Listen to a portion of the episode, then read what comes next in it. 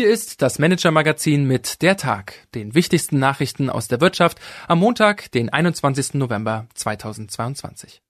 Heute mit einer Rolle rückwärts bei Pro7 Sat1, einem Stillstand bei Male und einem Hochsprung bei Hugo Boss. Marlene Gründel, Redakteurin des Manager-Magazins, hat diese Bilanz des Tages für Sie geschrieben. Am Mikrofon ist Gottfried Haufe. Unser Thema des Tages. Pro7 Sat1, letzte Hoffnung Werbefernsehen. Es ist nun schon mehr als anderthalb Jahrzehnte her, seit Andreas Wiele als Vorstand von Axel Springer den Medienkonzern Pro7 Sat1 übernehmen wollte. Das Kartellamt stoppte damals den Deal, in Wielers Karriere fehlte danach lange die große Perspektive.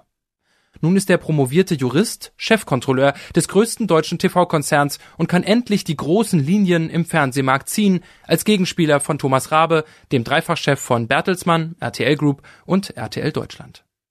Dabei verfolgt Wiele allerdings einen kühnen Plan. Der neue Pro7 Sat1-Chef Herbert Mabetz soll wieder ganz auf das werbefinanzierte TV setzen. Ob linear oder als Streamingdienst. Diese Strategie ist ein krasses Gegenmodell zum ewigen Konkurrenten RTL. Möglicherweise spielt dabei auch der größte Aktionär des MDAX-Konzerns eine Rolle, die Media for Europe, MFI, die wiederum von dem ehemaligen italienischen Ministerpräsidenten Silvio Berlusconi gelenkt wird.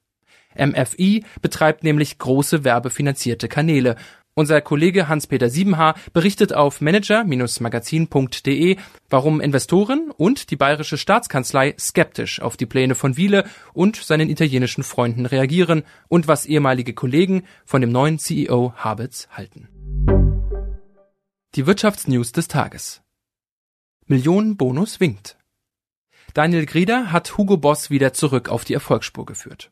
Die gute Performance des Modekonzerns lockt auch immer mehr illustre Investoren und Zocker an, wie etwa Mike Ashley, Inhaber des britischen Handelskonzerns Frasers Group. Auch für Grieder persönlich könnte sich der Erfolg auszahlen, wie unsere Kollegen Martin Mehringer und Martin Noé erfahren haben. Sollte es ihm gelingen, den Aktienkurs des Unternehmens bis zu seinem Vertragsende 2025 auf 100 Euro anzuheben, winken ihm satte 80 Millionen Euro. Patriarch blockiert. Der Autozulieferer Mahle steckt tief in den roten Zahlen.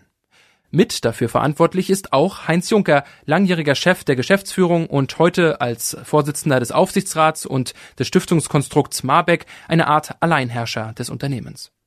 Der Patriarch hat in den vergangenen vier Jahren drei CEOs zerschlissen und blockiert die Transformation des Zulieferers. Nach Informationen unserer Kollegin Margaret Hucko werden nun sogar die Banken nervös.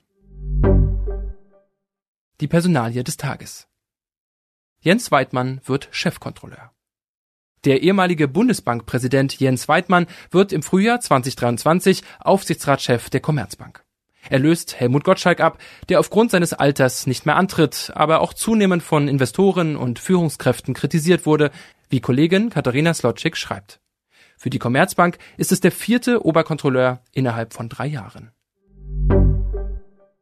Was uns sonst noch beschäftigt hat das Aussehen von Analysten.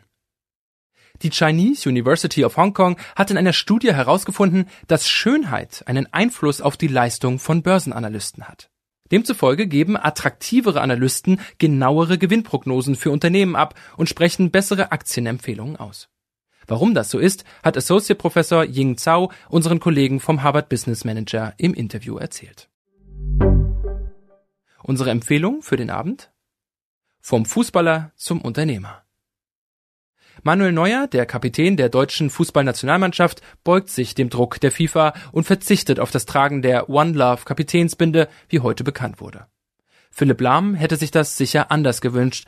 Wir sind ein offenes, demokratisches Land. Das sollen meine Kollegen auch bei dem Turnier repräsentieren, fordert der ehemalige Kapitän der Nationalelf im Interview mit unserem Kollegen Michael Kröher.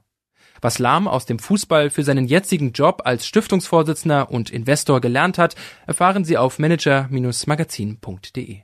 Übrigens, auf der aktuellen Liste der bestverdienenden Fußballer der Welt taucht Lahm natürlich nicht mehr auf, Neuer ebenfalls nicht.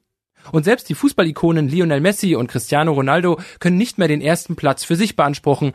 Wer die neue Nummer eins im Ranking ist, lesen Sie ebenfalls auf manager-magazin.de.